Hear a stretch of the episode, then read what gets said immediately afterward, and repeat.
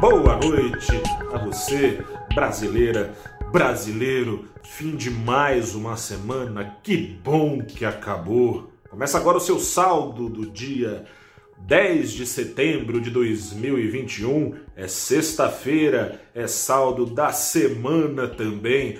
Uma semana em que nós, cidadãos brasileiros, fomos levados a passear numa montanha russa de emoções conduzida pelo presidente Jair Bolsonaro, montanha russa essa cujo movimento foi replicado no mercado financeiro nacional. Não havia como ser diferente. O Ibovespa, no saldo total, fechou com baixa de pouco mais de 2%, 2,26%, foi com um sobe, desce, empira e rebola danado, e Bovespa na quarta-feira, recapitulando aqui, mergulhou 4% no embalo dos ataques ao Estado democrático de direito feitos por Bolsonaro, que ameaçou descumprir decisões judiciais tomadas pela Suprema Corte Brasileira,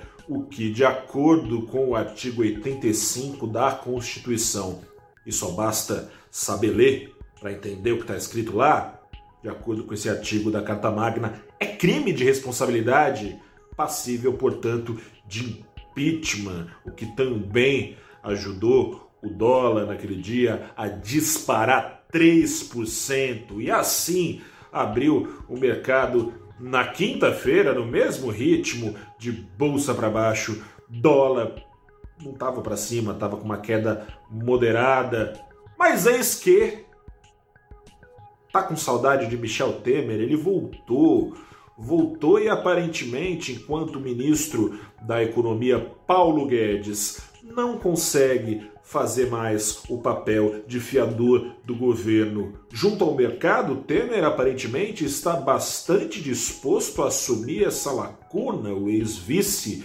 de Dilma está assumindo esse papel aparentemente de maneira nada decorativa. Assinou, assinou não, né? Quem assinou foi o presidente Jair Bolsonaro, o Temer, redigiu uma carta é, é, curioso, né? A gente tem vivido é, a era das notas de repúdio. Eu nunca tinha visto o próprio. Eu nunca tinha visto uma nota de repúdio cujo assinante, no caso Jair Bolsonaro, repudia os próprios atos. 48 horas depois de animar a sua claque, que batia palmas, agora vai, né? Tem vídeo na internet aí de caminhoneira acreditando que tinha é, sido decretado estádio de sítio, comemorando. Depois de animar essa turma, Bolsonaro tentou se descolar daquilo tudo que disse, elogiou é, o ministro que ele tinha chamado 48 horas antes de canalha, ele falou que nunca quis agredir os poderes. Não, não, não, chamou de canalha só.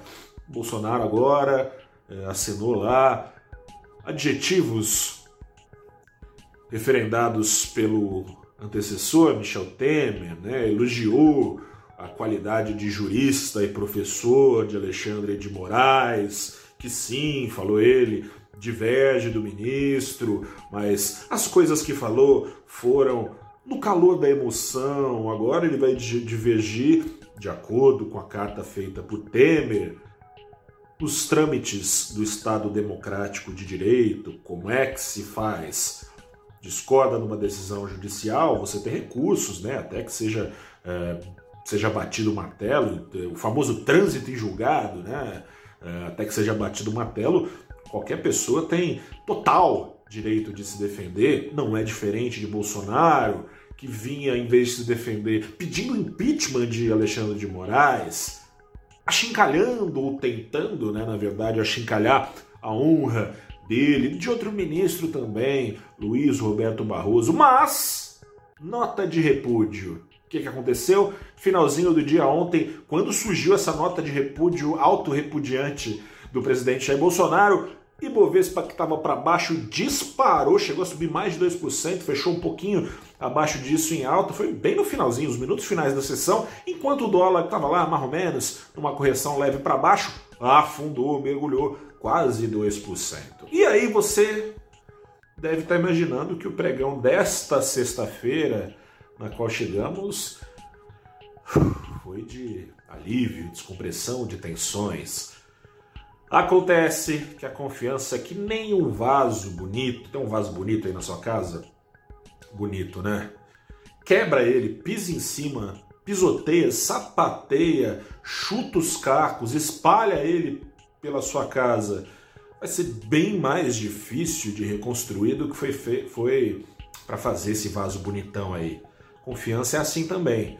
O mercado segue desconfiado, o Ibovespa caiu pouco menos de 1% novamente nessa sexta-feira, enquanto o dólar subia quase 1% também, fechou aos R$ 5,26, enquanto o Ibovespa habitava a faixa dos 114 mil pontos. A verdade é que gato escaldado tem medo de água fria as perspectivas econômicas não são boas. A menos de um ano das eleições, estamos numa espiral negativa.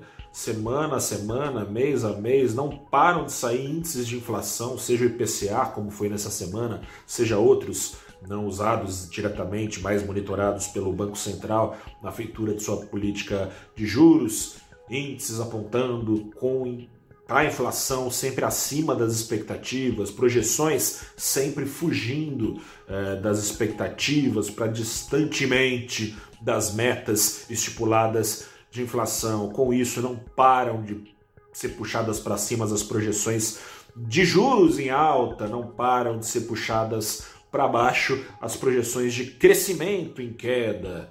Estamos rumando, se a coisa não melhorar, para estagflação, estagnação do crescimento, hoje projetado na faixa de pouco mais de 1%, com inflação em alta, com expectativas semana a semana sendo puxadas para cima. Esse ano, inflação caminha para fechar acima dos 8%. O teto da meta é 5,25%. Esse enrosco. Sobre esse enrosco, que traz desconfiança, afinal de contas, tendo eleições pela frente, ficará Bolsonaro quietinho, sendo o republicano que ele nunca foi, ou vai recorrer às medidas populistas de gastos, tentando retomar a popularidade de uma população ficando cada vez mais empobrecida. Sobre esse enrosco, temos uma conversa marcada na próxima segunda-feira, às oito e meia da manhã, no canal do Valor Invest no YouTube, ou pelo Facebook, ou pelo Twitter, ou pelo LinkedIn. Você escolhe com quem? Com a Tatiana Pinheiro, que é economista-chefe da Panambi Capital, e com Marco Maciel, sócio e economista da Kairos. E comigo, que vou receber as suas perguntas. Deixa aqui embaixo, aliás, as dúvidas, se tiver já alguma que queira tirar, vou passar para eles, claro, ao vivo também. Você aí é muito bem-vinda, muito bem-vindo. Suas perguntas engrandecem o nosso programa e ajuda o Valor Investe como um todo a fazer a sua pauta. Fico por aqui, me cuidando, a pandemia não acabou, você se cuida aí do outro lado e a gente se vê então na segunda-feira. Bom fim de semana, até a próxima e tchau!